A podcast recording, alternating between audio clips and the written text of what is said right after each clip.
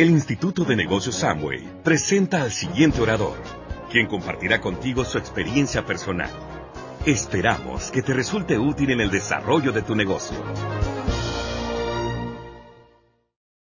Una de las cosas, una de, las situaciones que más nos preocupan a Betty y a mí eh, con relación al negocio es que eh, nosotros estamos seguros de que en el proceso de profesionalizar el negocio no hemos alejado de lo que yo considero lo básico del negocio.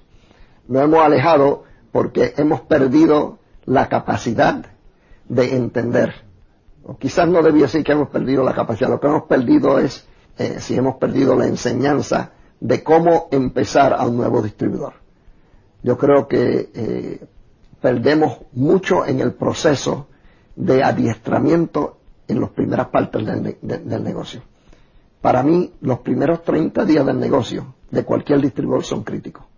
En esos 30 días donde tú empiezas a establecer la relación, en esos 30 días donde tú desarrollas no solamente una relación de offline a downline, sino una, relación de persona a persona, aunque hayan sido amigos, se crea una relación de persona a persona dentro del, círculo de negocio en que vamos a operar, que es muy distinto a una relación de amigos.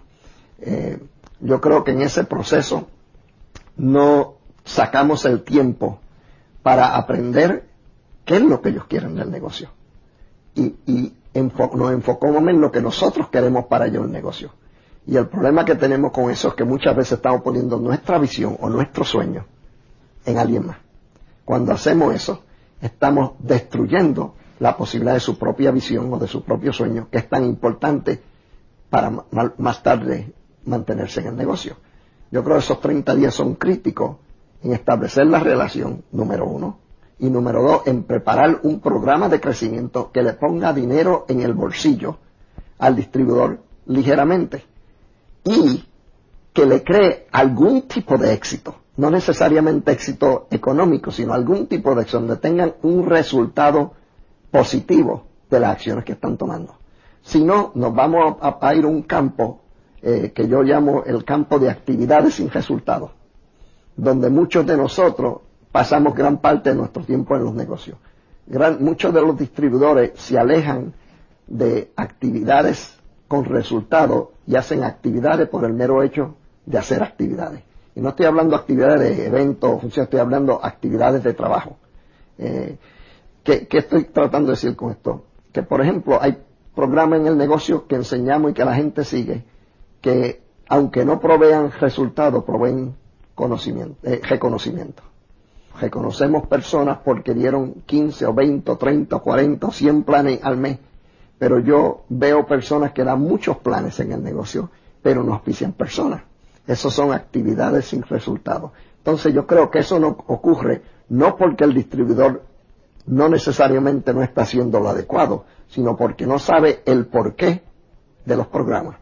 Y eso lo tenemos que, amarrar, lo tenemos que presentar, lo tenemos que enseñar. Tiene que convertirse en un proceso eh, eh, inherente del, negocio, eh, de nuestra enseñanza en los primeros 30 días, porque si no se crean malos hábitos que son difíciles, muy difíciles de romper.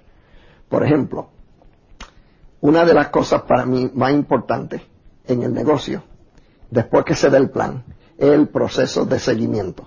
Yo inclusive divido el seguimiento en un seguimiento informal y un seguimiento formal. Y entre medio de los dos, yo lo, llamo, lo que llamo seguimiento continuo o continuado. Porque es un proceso para llevar a una persona desde el momento que ve el plan hasta el momento que se auspicia y empieza a tener actividades con resultados dentro del negocio. Eh, déjame aclararte eso un poquito más. Por ejemplo, damos el plan y nuestra preocupación mayor, después que damos el plan, es eh, abrir un kit y firmar una persona. Y yo creo que es importante que esa persona se le abra un kit lo antes posible, porque una vez la inversión se haya hecho, esa persona está más amarrada al negocio que si solamente está pensando en hacer la inversión. Yo estoy de acuerdo con eso. Lo que a veces no estoy de acuerdo en los procesos que utilizamos. Yo creo que debemos sacar un tiempo, 18, 24 horas después, e ir a hacer lo que nosotros llamamos un seguimiento formal. Ese seguimiento formal, a pesar de que lo que más quisiéramos es que la persona se auspiciase, tiene que tener como base eh, tres opciones. O la persona se asocia al negocio, se convierte en un distribuidor asociado, sea un distribuidor para el, por el solo propósito de consumir, o sea, un distribuidor que va a desarrollar el negocio. Lo primero es, la primera opción de nosotros es el desarrollar un, un asociado. La segunda opción debe ser, si no quiere asociarse, debe ser una base eh, de clientela que sea el, una persona que, con quien vamos a comercializar, una persona que va a recibir producto, sea como cliente preferido o como un cliente normal. Y la tercera, debemos obtener de él referidos. Si no tenemos esos tres eh, principios en mente cuando vamos a hacer el seguimiento y la persona no se auspicia, la mayor parte de los distribuidores se van de esa casa o de ese sitio sin eh, beneficiarse de la reunión anterior que dieron. Si tenemos eso y enseñamos eso y tenemos eso en, nuestro, en nuestro proceso de hacer el seguimiento, y el seguimiento podemos hablar horas sobre eso, entonces estamos enseñando al distribuidor básicamente qué puede él hacer para beneficiarse de la actividad ahí, o ejemplo, dar el plan, cuáles son los beneficios que deben venir de esa actividad de dar el plan. Eso es una actividad con resultado. Si damos el plan y nada ocurre, fue una actividad sin resultado. Entonces, con eso en mente, yo creo que en el seguimiento debemos darle suma importancia, número uno, a la lista. Yo creo que mandamos al distribuidor a, a trabajar en su lista, muy solo. Esto es un negocio como ninguno otro. Y el proceso de desarrollar al distribuidor es muy distinto al mundo corporativo. Yo opino que cuando uno va a dar un, a hacer un seguimiento y llega a la parte de la lista, y la lista, dicho sea de paso, es algo que yo considero en tercer nivel. Yo creo que la primera parte del seguimiento debe ser la visión, donde yo incluyo el sueño, eh, un plan de operación, donde yo incluyo qué recompensa, qué realmente él quiere y qué meta le vamos a poner. Para mí, yo se lo pongo en palabras que él entienda. Yo no le puedo decir cuál es tu sueño, porque la mayor parte de las personas hasta que no están en este negocio realmente no entiende la importancia de un sueño o la definición de un sueño dentro del, marco de referencia de nuestro negocio. Así que normalmente nosotros le preguntamos, ¿qué tú quieres del negocio? Y recomendamos que, que se le pregunte, aparte, pueden estar juntos, pero preguntarle al hombre qué desea él y qué desea ella, porque quizás lo que ella desea del negocio o lo que le entusiasma del negocio sea algo muy distinto a lo que él quiere. Entonces, para nosotros, nosotros opinamos que es muy importante entender qué desea ella y qué desea él, para saber entonces cómo trabajar con ellos como pareja.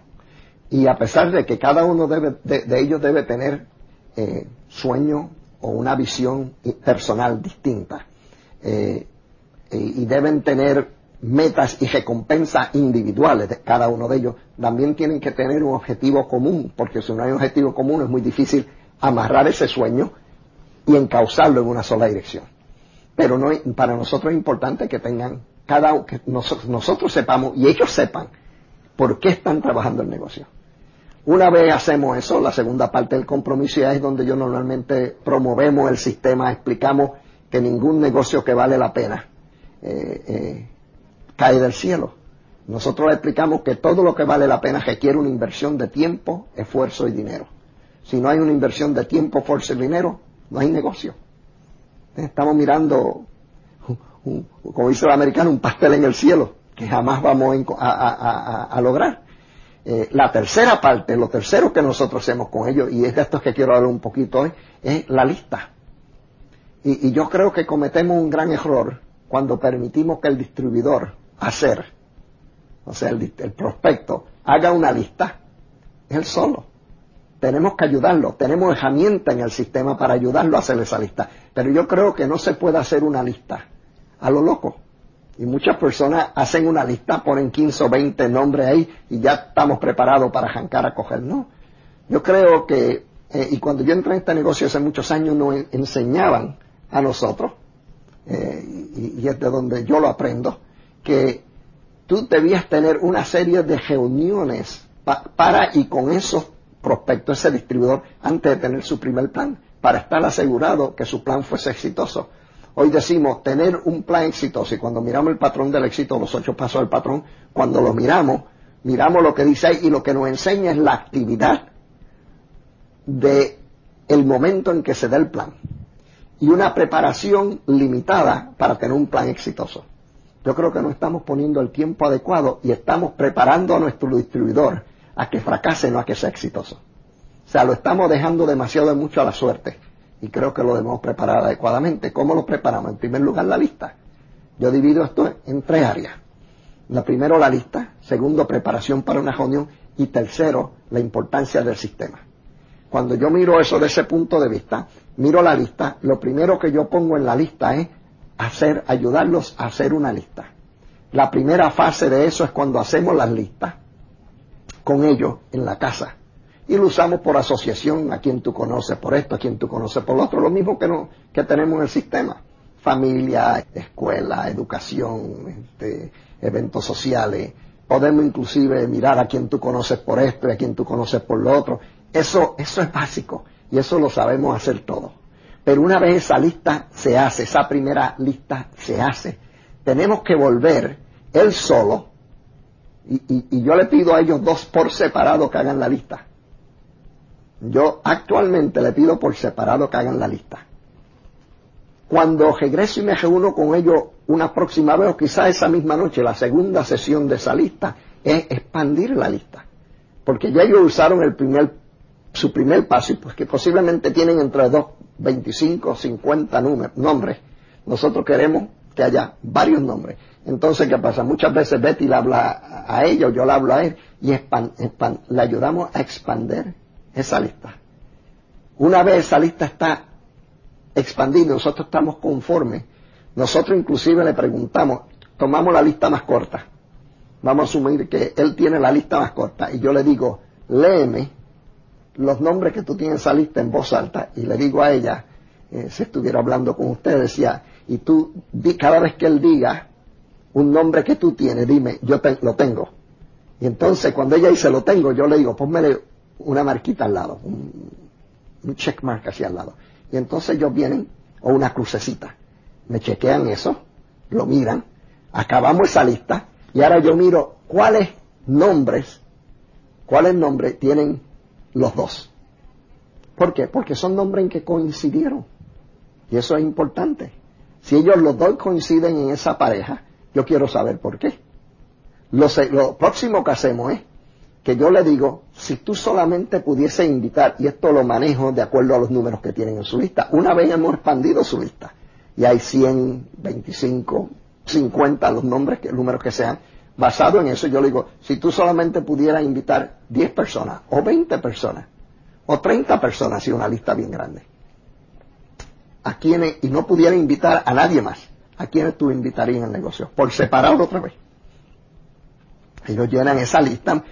Yo ahora le digo, si utilicé al caballero primero, para, para que él le uso la dama, y le digo, léeme tú los que tú tomaste porque van a ser, y si, y si tú, si ella, ella el nombre que menciona, tú lo tienes, me dice, lo tengo. Entonces, circúlenme ese nombre. Al final voy a tener X número de hombres circulados, de los cuales algunos de ellos son iguales. ¿Eh? Si estos números que son iguales, obviamente fueron los que ellos creían que eran sus mejores candidatos. Ahora, utilizando el conocimiento que ellos tienen sobre esa persona y el conocimiento que yo tengo sobre el negocio, yo le hago preguntas a ellos fulano de tal, ese es el primer candidato tuyo. ¿Por qué tú quieres a esa persona? ¿Por qué tú crees que debemos invitarlo? Y entonces él me va a decir lo que él conoce de ese individuo, porque yo quiero que en sus primeras dos o tres reuniones él tenga la crema de la cosecha. Lo ve, la mayor parte del tiempo les permitimos al distribuidor que invite con los que él se siente bien y, y con los que se siente más cómodo. Y el problema va a ser que me va a invitar normalmente de su nivel para abajo en vez de su nivel para arriba. Yo quiero que él invite a los que él cree que invitaría cuando él fuese diamante. Yo quiero que me lo invite cuando es nada en el negocio, Porque esos son los que le van a ayudar a él a llegar a diamante más rápido. No esperar uno ser diamante para entonces invitar los candidatos eh, eh, clásicos, críticos de cada uno de ellos, ¿no? Algo más que hacemos nosotros, después que analizamos esto, la, primera, el primer paso fue hacer la lista, el segundo fue expandir la lista, ahora es calificar la lista. Lo tercero que hacemos, en la, lo cuarto que hacemos después de calificar la lista, entonces es el proceso de invitar. Hasta este momento no le hemos hablado de que los van a invitar. Muchas veces yo le digo, si yo estuviese aquí y viniese Paco Pepe, que lo tiene aquí en la lista, y es tu candidato número tres aquí, y llegase Paco Pepe, ¿tú me presentarías? seguro. ¿Nos presentaría? Sí, seguro, ¿cómo no? Y yo digo, ¿y si él preguntara qué estamos haciendo? ¿A ti te molestaría si yo le, explicara? No, en absoluto, esa es la idea. Exacto, esa es la idea. Entonces lo que vamos a hacer es que vamos a asegurarnos que cuando Paco Pepe te visite yo esté. Betty y yo estemos. Lo que vamos a hacer es, no nos vamos a correr el chance de que Paco Pepe venga y nosotros estemos aquí. Nos vamos a asegurar que Paco Pepe venga cuando nosotros estemos aquí. Para hacer eso vamos a hacer una reunión aquí en tu casa donde vamos a invitar a estas personas que están aquí. Yo te voy a enseñar cómo invitar y te voy a ayudar a invitarlos a ellos. Y el, proceso que vamos a seguir es un proceso para compartir con ellos, sin obligaciones de parte de ellos, sin promesas de parte tuya. Vamos a compartir la oportunidad y unos van a querer y otros no. ¿Tú tendrías algún problema con eso? No. Es lo mismo que si Paco Pepe caminase. Que ellos entiendan que el que uno venga y otro no tiene ninguna. Nosotros, inclusive, creamos el proceso de invitación antes de enseñarles cómo prepararse para tener una buena reunión. Lo de la silla y qué servir y qué no servir y todas esas cosas es secundario para nosotros. Lo que es importante es que tenga éxito en el proceso de invitación y que traiga un número de personas adecuado a la casa. ¿Qué adecuado? Depende de la persona, depende de la casa. Yo quisiera que me llenaran la casa, pero a veces eso no es posible. Pero siempre les digo que cuando uno yo le pregunto, ¿tú has dado en alguna fiesta alguna vez aquí? Ellos dicen, sí, cómo no. Y yo le digo, ¿invitaste cuántas personas? 20, 30, 40. ¿Te vinieron todas? No. Lo mismo va a pasar aquí. Porque cuando es una fiesta que es todo gratis, vienen a comer, no vienen todos, imagínate, cuando es para una actividad de esta índole. Si eso ocurre, entonces yo lo que, lo que quiero asegurarme es que tenga suficientes personas aquí para hacer la actividad que va a tener una actividad con resultados. Una vez lo enfocamos desde ese punto de vista, yo entiendo la importancia de los números. Yo le explico el porcentaje normal. Yo los preparo no para que, para que fracasen, sino para que tengan un grado de éxito, sino éxito. ¿Qué éxito para ellos? Cualquier cosa, porque ellos no tienen ninguna experiencia con el negocio. Cualquier cosa que ocurra es éxito. Si no ocurre nada, es fracaso. Yo tengo que asegurarme que ocurre algo. Una vez ese algo tome lugar, yo lo puedo encabezar. yo prefiero que la reunión sea, y, y eso me cubre, hablamos, hacemos la lista, expandimos la lista, calificamos la lista, nos preparamos para la invitación, ¿ok? Y entonces invitamos. Hay dos normas nosotros que usamos básicamente en la invitación. Una de ellas es, o tres realmente, una es, eh, dos son filosóficas y una técnica. Filosóficamente hablando, yo no quiero que él queme su lista. Como resultado, yo le, o si no estoy con él, le digo, si tú haces tres llamadas consecutivas y la gente, te, después de haberle enseñado a invitar, y la gente te dice que no, si haces tres llamadas consecutivas, yo quiero que tú dejes de llamar a las personas y me llames a mí. Porque yo quiero estar seguro que no es que las personas no están preparadas para venir.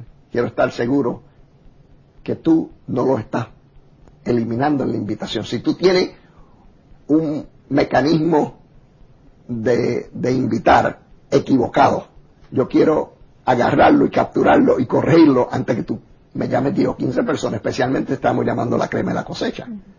Así que yo prefiero capturar ese error si hay alguno antes de que tú quemes la lista. Y a veces puede ser una palabrita que están diciendo.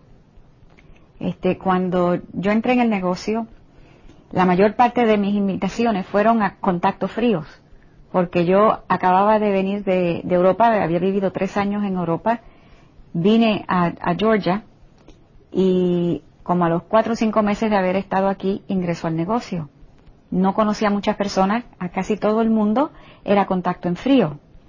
Y esto que habla Mario de, la preparación para esas invitaciones fue bien importante para mí, porque yo tuve que ensayar cómo invitar. Yo lo escribía y entonces lo practicaba en voz alta frente al espejo y la grababa, grababa mi invitación y entonces la escuchaba para ver cómo sonaba.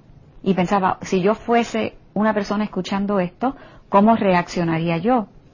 Así es que para mí fue ensayo y ensayo y ensayo hasta que yo me sentía cómoda y luego entonces hacía mis invitaciones y yo tuve mucho, mucho éxito con que las personas vinieran a la reunión. Mario se sorprendía porque él me preguntaba, ¿cuántas personas tú invitaste? Y yo le decía, pues hice 15, 20 llamadas y vinieron, ¿y cuántos te confirmaron? Pues me confirmaron 8 y vinieron 7 o 8 pero yo me, o sea, para mí era importante esa preparación porque yo sabía que yo no tenía credibilidad con esas personas, no me conocían y la, mi éxito consiguiendo que estas personas vinieran a, la reunión iba a ser cómo yo me proyectaba como, por teléfono. Y entonces ellos no tienen ninguna experiencia inicialmente, así que es la responsabilidad de nosotros que tenemos un poco de experiencia ya, prepararlo para que su invitación sea exitosa. Estamos dejando al azar el proceso de la invitación, que es lo que va a crear los números en la casa. Y hoy día tenemos la ventaja que en las herramientas, en el sistema, tenemos ya, eh, hay, hay folletos escritos, hay, eh, ¿cómo diríamos? Eh, hay, hay invitaciones escritas que uno las puede ensayar, se puede preparar uno al, al distribuidor nuevo, le puede poner en las manos, mira, más o menos así es como nosotros recomendamos que tú invites y de ahí ellos pueden desarrollar algo con lo cual se sienten cómodos. Cuando yo entré al negocio eso no existía. O sea, a base de, como me habían dicho a mí que se debía invitar, yo escribía las, o sea, mis invitaciones. Hoy día el distribuidor tiene mucho más, hay muchas más herramientas a mano para ayudarlo a prepararse para esto. Una de las cosas que yo creo que hacía Betty tan exitosa en las invitaciones era el hecho de que ella anticipaba preguntas todas las posibles preguntas que le podían hacer, todas las posibles contradicciones que tenía que tener y las contestaba en papel. Y se, llegó el momento en que ella aprendió. Y ensayaba la contestación. O sea, ya yo, si ya yo estaba preparada mentalmente, si me preguntan si esto es Amway, para poder contestar en una forma natural y contestar correctamente, sin, sin negarlo, sino darle una contestación correcta, que no cerrara la puerta. Este, cualquier objeción a base de las cintas que yo había escuchado o cualquier material que, tenía a las manos que me, me, presentara a mí las posibles objeciones o posibles preguntas o, o, la información que me había dado Mario, te pueden preguntar esto, te pueden decir esto otro, si te dicen esto que tú contestas, todo eso yo lo tenía por escrito, lo había estudiado, lo había ensayado Así que cuando yo agarraba ese teléfono para hacer esa invitación, ya mentalmente cualquier pregunta que me pudieran hacer, yo la, podía contestar como una experta, a pesar de que llevaba poco tiempo en el negocio. Y eso es parte de la preparación para tener una reunión exitosa. No es solamente alinear la silla y no tener más sillas de la cuenta, etcétera, etcétera. La preparación para asegurarnos que personas llegan a tu casa es tan importante como que tú haces, o más importante una vez llegas. Y especialmente, esto aplica mucho en, en, mercados donde el negocio lleva mucho tiempo, o sea, donde ya este, Amway es conocido. Porque, por supuesto, en un mercado nuevo que acaba de abrir, este, no hay que estar con tanta cosa. O sea, la gente viene pues por la novedad, la, euforia, y vienen por la novedad. Pero cuando ya el negocio lleva años en un mercado. Seis o siete meses está llegando al primer año. Y se ha corrido la voz y ya hay eh, las, las, los, ¿cómo es las mal, los mitos? Los mitos de lo que es el negocio y de lo que no es y todas esas cosas que se forman la gente que no sabe en su cabeza de lo que es Amway. Este, cuando ya eso existe en el mercado, entonces el distribuidor necesita entonces tener ya armas, herramientas, estar más preparado para poder contestar preguntas y, e invitar correctamente. Y lo que es interesante es que toda esta información existe, es parte del sistema. Si utilizamos el sistema adecuadamente, esta preparación ocurre automáticamente. Pero no utilizamos el sistema, queremos reinventar la rueda, queremos hacer un montón de cosas que no son necesarias hacerlas. Ya está todo hecho. Yo no entiendo por qué el nuevo distribuidor quiere cometer los mismos errores que yo cometí, pagar el mismo precio. Si puede aprender de mis, de mis tropezones, de mis metidas de patas, si puede aprender de los errores que yo cometí, ¿por qué no lo utiliza?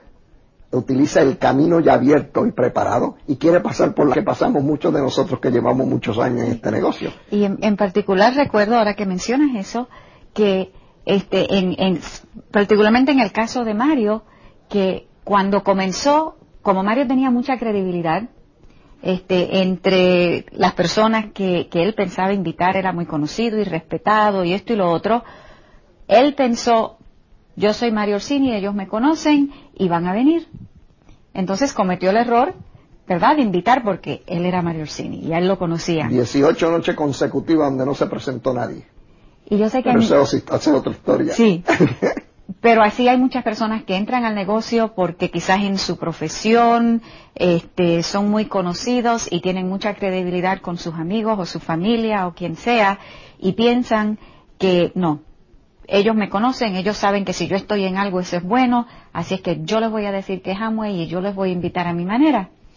Y puede que tengan éxito con una o que otra persona, pero en general, especialmente donde el negocio lleva tiempo ya en el mercado y las personas han oído mencionar el nombre, se, puede encontrar con personas que no van a venir y sin darle cuenta le ha robado la oportunidad a la persona de ver lo que realmente es este negocio porque eh, decidió que los iba, los iba a invitar a su manera. Pero quizás quizás lo más importante de esto eh, en cuanto a la credibilidad se refiere, porque yo, por ejemplo, sí logré traer a algunas personas en credibilidad y vieron el plan y se apiciaron porque yo estaba en el negocio. Lo que es crítico de esto no es el hecho de que ellos entraron porque tenían credibilidad, porque alguien va a oír este, esta cinta y va a decir, este, no, lo que sucede es que tú no entiendes, yo sí tengo credibilidad. Eso es cierto. Y tú también, como yo pude, vas a poder traer algunas personas, vas a poder traer al negocio basado en tu credibilidad solamente. Pero eso no es duplicable. ¿Qué pasa con ese distribuidor nuevo que quizás no tiene la credibilidad? Entonces, nosotros, yo miro algo que una actividad con resultado, una actividad que por lo menos el 85% del tiempo puede ser duplicable. Si no puede ser duplicable con resultados similares, resultados positivos similares, no es una buena técnica. Betty utilizaba una técnica que Betty eh, yo le preguntaba, ¿cuántos invitaste? Ocho. Iba a dar a la, reunión y habían ocho. ¿Cuántos invitaste y te confirmaron? Cinco. Y habían cinco. Y yo no tenía ese, eh, ese eh, patrón ese, de éxito que ella tenía. Yo sé, ¿cómo es posible que ella tenga tanto éxito en su invitación y yo no? Y yo le estoy enseñando a ella qué está haciendo ella que cambia el, pulso de la invitación. Y le pregunté una vez, yo le dije, ¿qué es lo que tú haces? ¿Qué, ¿Qué, tú estás haciendo para cejar esa invitación? ¿Cómo tú te aseguras que la gente viene? Y entonces yo recuerdo que yo le contesté, bueno, yo estoy haciendo algo que yo escucho en una cinta. Otra vez el sistema. El, sistema. Y él me dijo, ¿qué fue eso? Y, y yo le dije, le recuerdo que le dije, bueno, yo recuerdo en la cinta dijeron, esta persona dijo que ellos suelen preguntarle a la persona, ¿te puedo hacer una pregunta personal? Y normalmente te dicen, sí, ¿cómo no? Eh, ¿Cuán responsable es usted con sus citas de negocio? Normalmente las personas se sienten que son personas responsables, que si hicieron una cita con alguien, especialmente si es de negocio, pues ellos van a asistir a esa cita. Eh, entonces yo decía, bueno, me alegro escuchar eso porque nosotros acabamos de hacer una cita de negocio, usted me dio su palabra que va a estar aquí, así es que lo espero. Si surge algún inconveniente, favor llamarme y dejarme saber.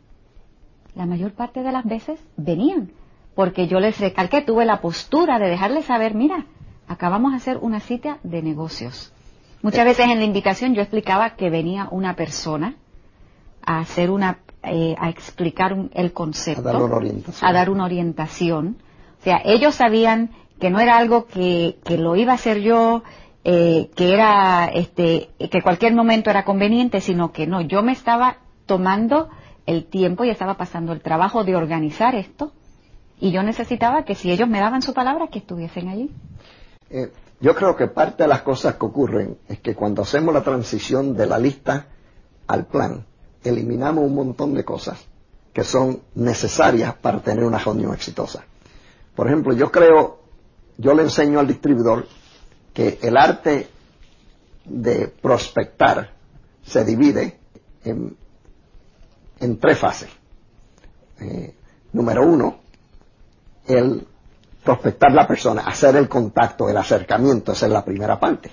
La segunda parte es conocer de esa persona. Utilizamos la palabra forma, la defino forma, F quiere decir, y esto lo usamos, este acronismo lo usamos para que la persona sea fácil recordarlo, la F quiere decir familia, la O quiere decir ocupación, la R quiere decir recreación, la eh, M quiere decir eh, mensaje, yo estoy esperando un mensaje, y la acción.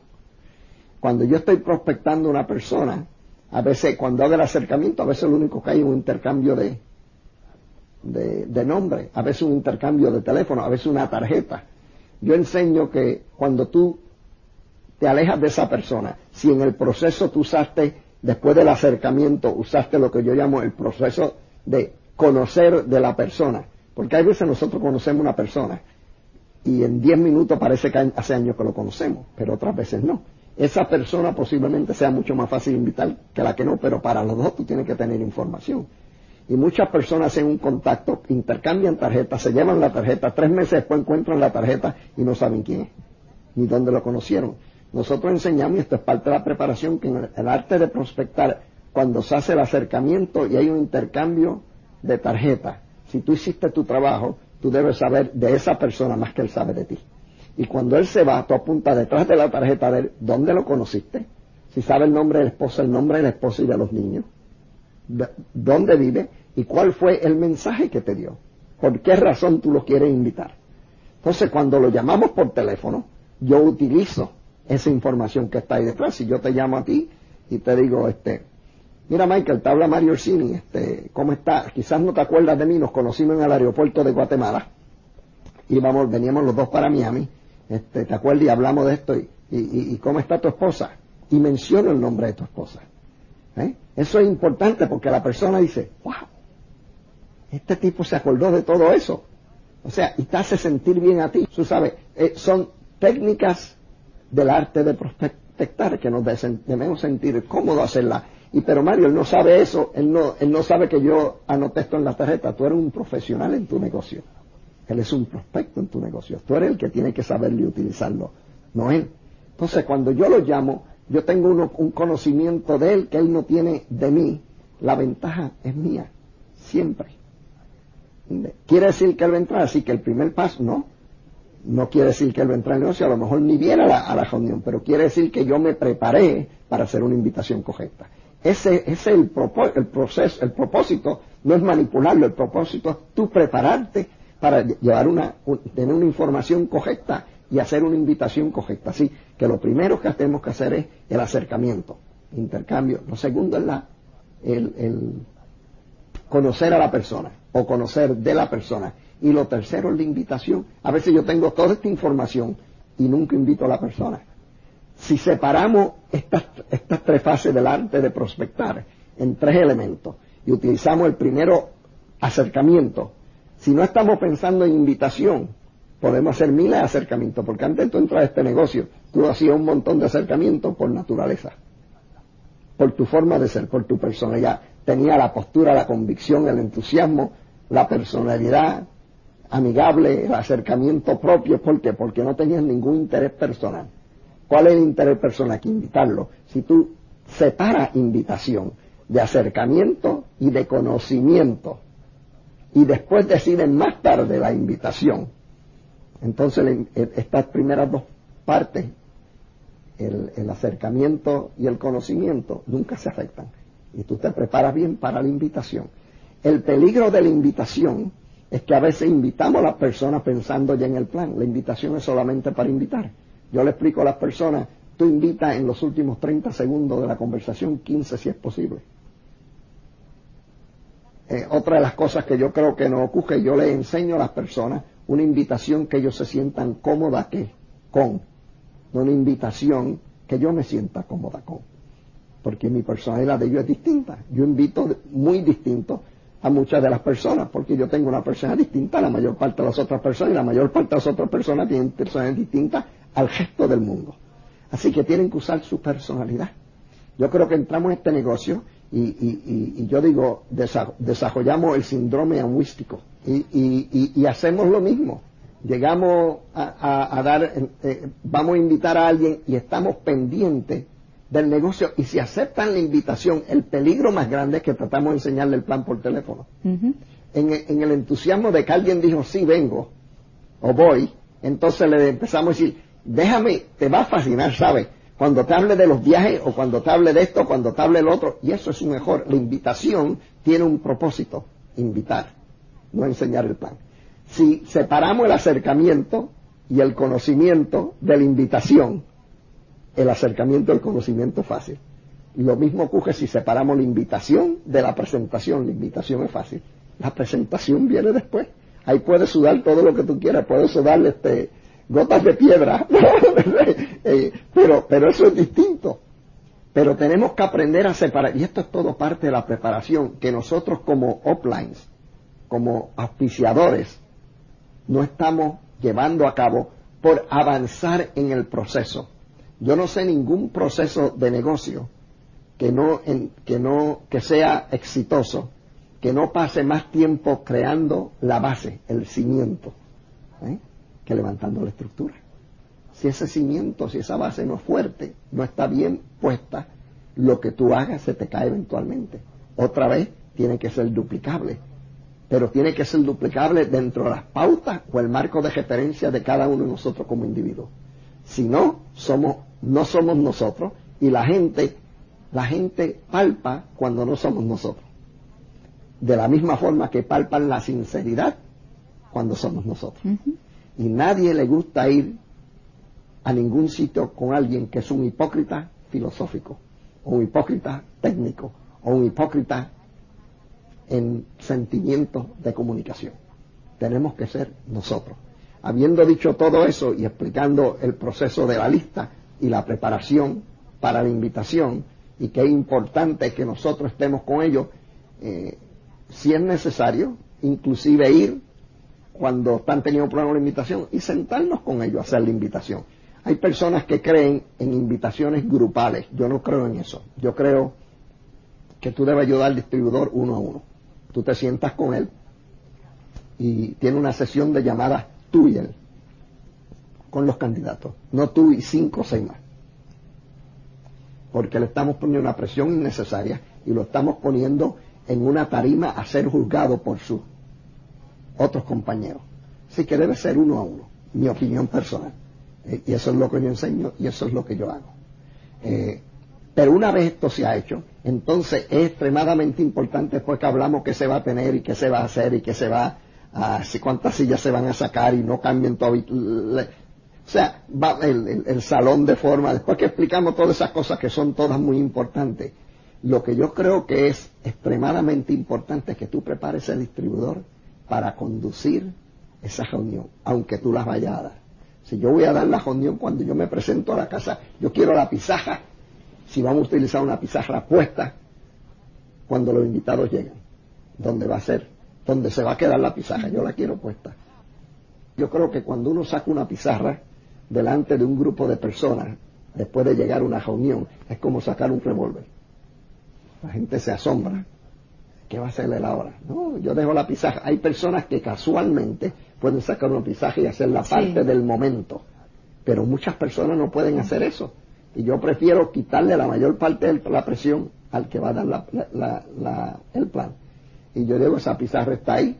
Yo, cuando llego, yo le he dado a él por escrito cómo presentarme, que lo lea tres o cuatro veces. No que se lo memorice y lo diga como el papagayo, sino que lo lea tres o cuatro veces y lo explique en sus propias palabras. Es importante que él me transfiera a mi credibilidad, porque son sus amigos los que están ahí, a mí no me conocen.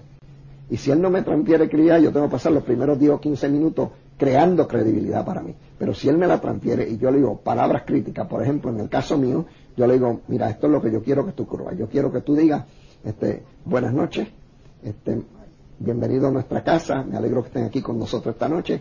Nosotros lo hemos invitado porque estamos extremadamente entusiasmados eh, vamos a compartir con ustedes esta noche. La persona que, va a compartir, una persona es fulano de tal, es un amigo de nosotros. Es crítico que él diga eso, porque eso es parte del transferir la credibilidad. Es un amigo de nosotros, etcétera, etcétera. Este, sin nada más, con ustedes, mi amigo Mario. No Mr. Orsini, no el coronel Orsini, no muchos brincos. Mi amigo Mario, porque si tú me presentar un amigo, tú no me dices, este es el doctor. Yo sé que en nuestros países creemos en el doctor final. Cúbreme eso antes. ¿Eh? Yo tengo un doctorado en leyes corporativas. Pues, que, diga, eh, él tiene un doctorado en leyes corporativas, pero, ha, optado por no practicar la profesión, es coronel retirado del ejército de los Estados Unidos. Ahí me está creando una transferencia de credibilidad. Pero cuando me presenta a mí, mi amigo Mario, no mi, mi amigo el coronel, no mi amigo o sea, el papá de Tarzán, nada, tiene que ser sencillo para que haya una eh, un, hay un proceso de intercambio, de relación, que él transfiere la credibilidad y quedamos todos como si nos conociéramos. Ahora yo doy el plan y al final yo quiero que él sepa qué va a hacer. Yo les doy por escrito a ellos qué tienen que hacer después de la reunión. Yo les explico por escrito. Mira, después de la reunión es importante cuando yo te paso a ti la batuta de nuevo, te dé la pisaja, que tú no repitas lo que yo dije. No me hagas un resumen. Lo único que yo quiero ahora ustedes ven por qué nosotros estamos tan entusiasmados con esto. Queríamos compartirlo con ustedes porque yo creo que esto va a ser algo que nos va a, cambiar a nosotros nuestro estilo de vida. Y nada nos gustaría más que ustedes fueran parte de este concepto con nosotros. Sin embargo, si no tienen interés, no hay ningún problema. Esto no va a afectar nuestra amistad.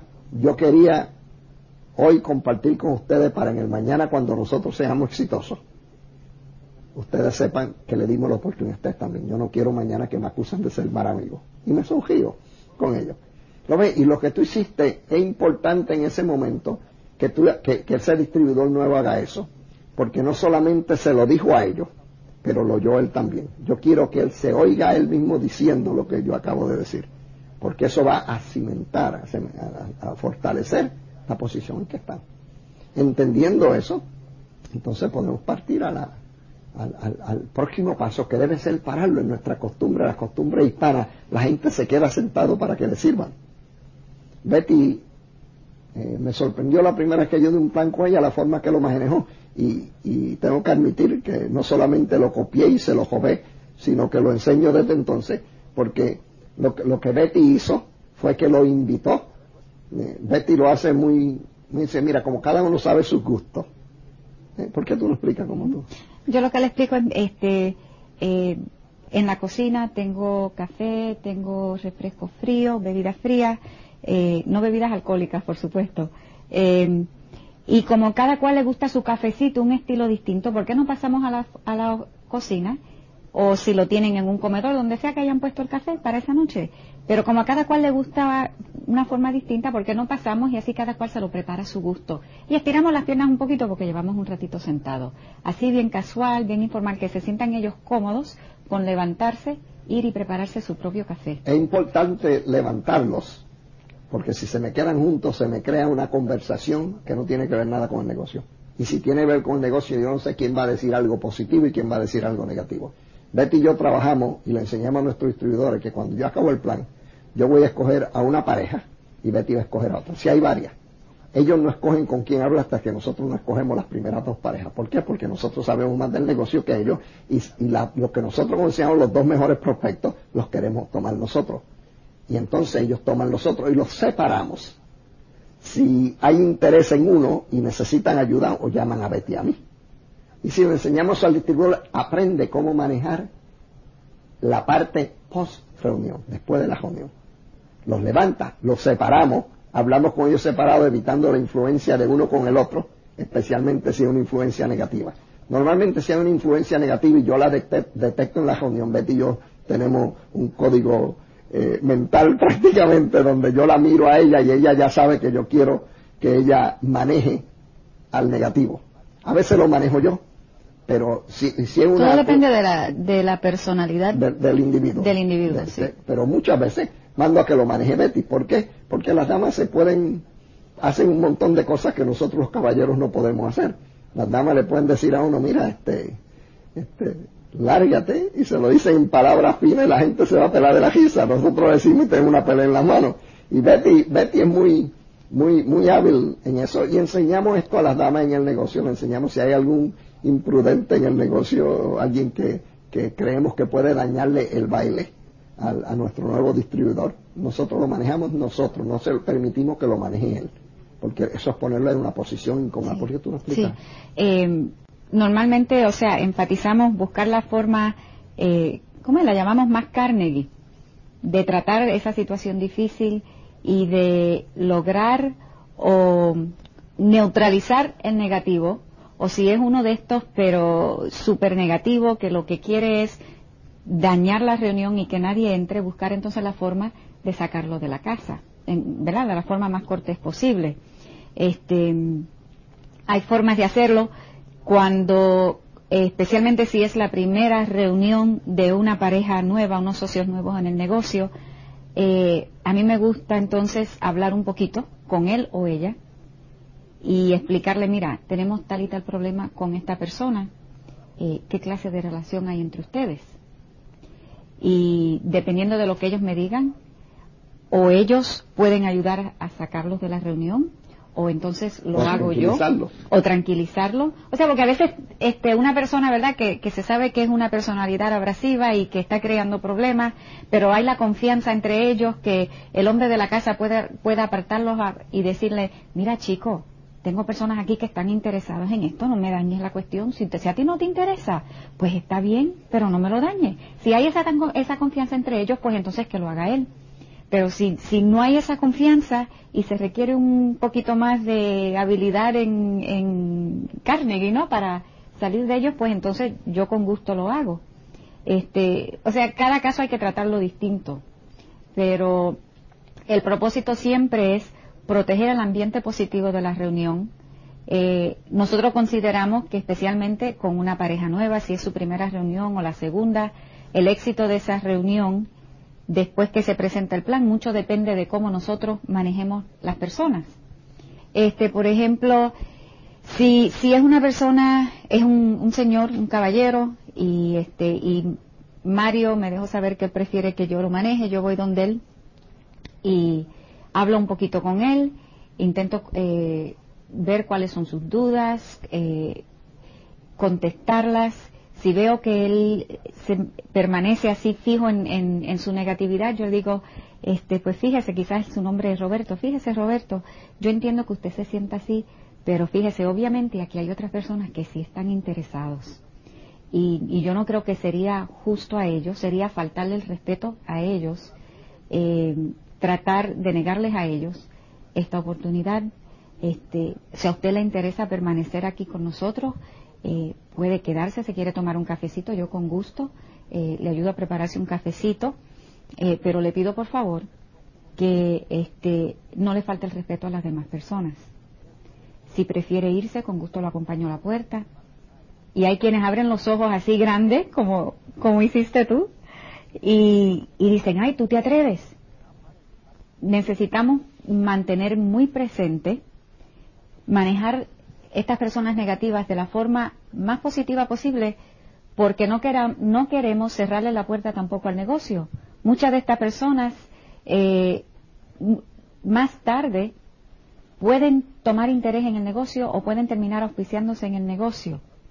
Así es que eh, hay, que hay que bregar con la situación de, una forma eh, con mucho tacto y con mucha diplomacia, porque tampoco queremos que salgan de esa casa pensando, ay, esa gente de y son unos antipáticos, son unos groseros.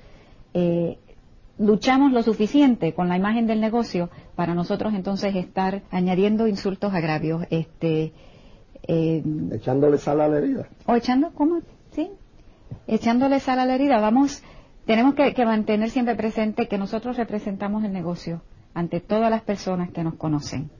Y necesitamos siempre, siempre eh, proyectar la mejor imagen y crear la mejor impresión, porque la gente juzga el negocio a base de cómo nos ven a nosotros, cómo nos comportamos, cómo hablamos, cómo eh, tratamos a las demás personas. Y lo que hace bien le ayuda a todos, pero lo que hace mal le afecta a todos. En muchas ocasiones, cuando eso, yo he estado cuando Betty le ha dicho a alguien, Este, es obvio que, usted, que tú no tienes interés, este, pero hay otras personas que tienen interés aquí y le queremos dedicar el tiempo. Así que si tú te quieres, eh, si tú quieres despedirte, e irte, este, nosotros entendemos.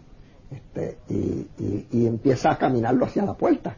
Y la persona dice, no, no, no, yo me quiero quedar porque... Y cambian de parecer. Yo he visto personas que eran negativos, que cuando le cejaste la puerta, básicamente, eh, eh, o filosóficamente hablando, cambiaron de parecer completamente, inclusive ayudaron positivamente en la, a final de la reunión. Es increíble lo que pasa. La mayor parte de las veces cambian de parecer o se neutralizan por completo. Por completo. Y yo creo que nosotros debemos a nuestros distribuidores y no estamos utilizando todas las herramientas que tenemos a nuestra disposición para hacerlo. Eso nos lleva al último paso. Muchas personas dicen, tú le abres un kit, perdón, tú le abres un kit a esas personas esa noche si quieren auspiciarse, sí. Si quieren auspiciarse esa noche, sí.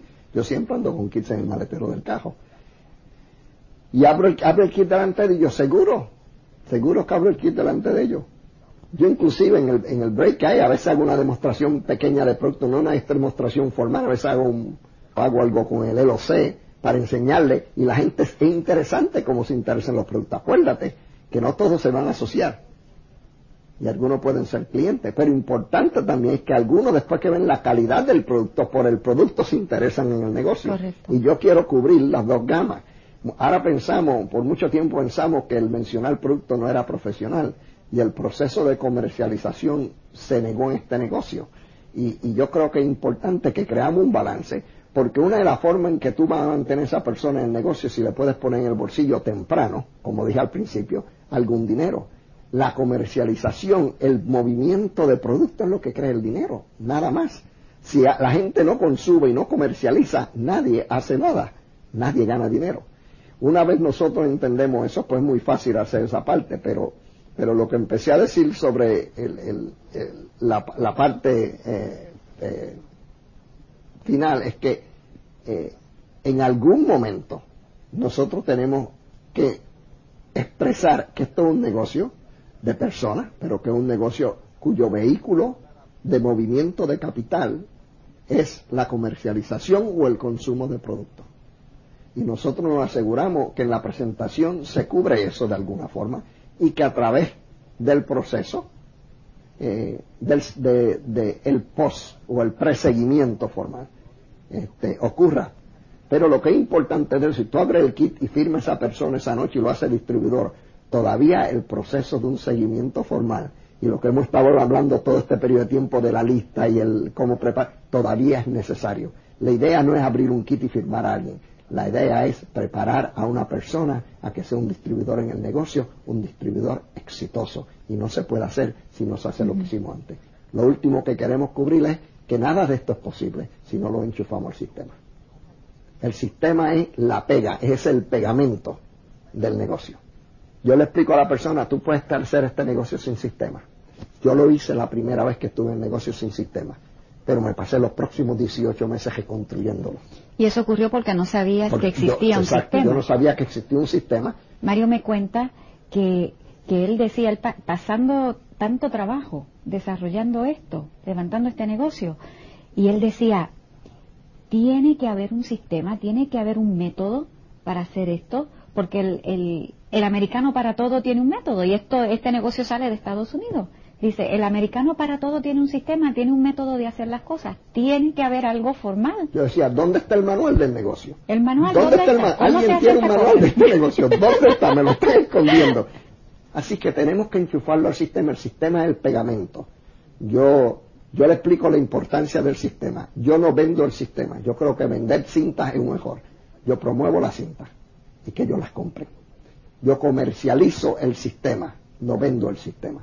Yo promuevo el sistema, no vendo el sistema. Eh, ¿Cómo tú promueves el sistema? Yo le explico a ellos por qué el sistema, yo le hago un cuentecito de mira, cuando yo crecía y era más joven, este, mi papá decidió ponerle un segundo piso a la casa donde nosotros vivíamos. Este, en, en esos tiempos, poco después de Colón llega a la América, este, había, eh, no había la, tecnología que tenemos ahora. Y, y yo les explico, traía un camión de arena y un camión de piedra, de piedrecilla, ¿verdad? Y traían el cemento en, en, saco, ¿verdad? Y entonces los mezclaban con una pala y, una manguera, un cubo de agua, y entonces lo mezclaban y lo subían con, con un balde, un cubo, al segundo nivel, y ahí empezaban a hacer el trabajo con unos palaustres y qué sé yo ni qué cuántas cosas más, una forma, eh, eh, ponían una unos maderos, se tardaron dos años en hacer un segundo piso. En esta casa donde estamos conversando hoy, este, aquí al frente, esa casa que hicieron ahí, lo hicieron en 90 días, la gente se mudó. Y yo miré el proceso, llegué de un viaje y llegó un camión con una cuestión así redonda que daba vuelta y echaba el cemento Llegaron carpinteros no con martillos, sino con unas pistolitas que hacían, parecían ametralladoras y pegaban 20 carpinteros pegando clavo a todo lo que da. Y en cuestión de 90 días hicieron la casa. Entonces, la pregunta que yo tengo para ti es, ¿tú quieres levantar tu negocio con pala y cubo? ¿O quieres levantarlo con la tecnología del momento? Te puedes tardar 90 días en llegar a plata o te puedes tardar dos años o nunca. Yo, el dolor va a ser igual, yo prefiero, prefiero más rápido. Yo prefiero usar la tecnología que existe y emplearla y hacer mi casa en 90 días a tirar media casa un segundo piso en dos años. Yo no sé cómo tú piensas, pero yo prefiero el estado del arte, yo prefiero la tecnología que existe. Y ese es el sistema. Si tú usas el sistema, tú aceleras y haces el trabajo, tú aceleras el proceso y logran lo mismo en menos tiempo.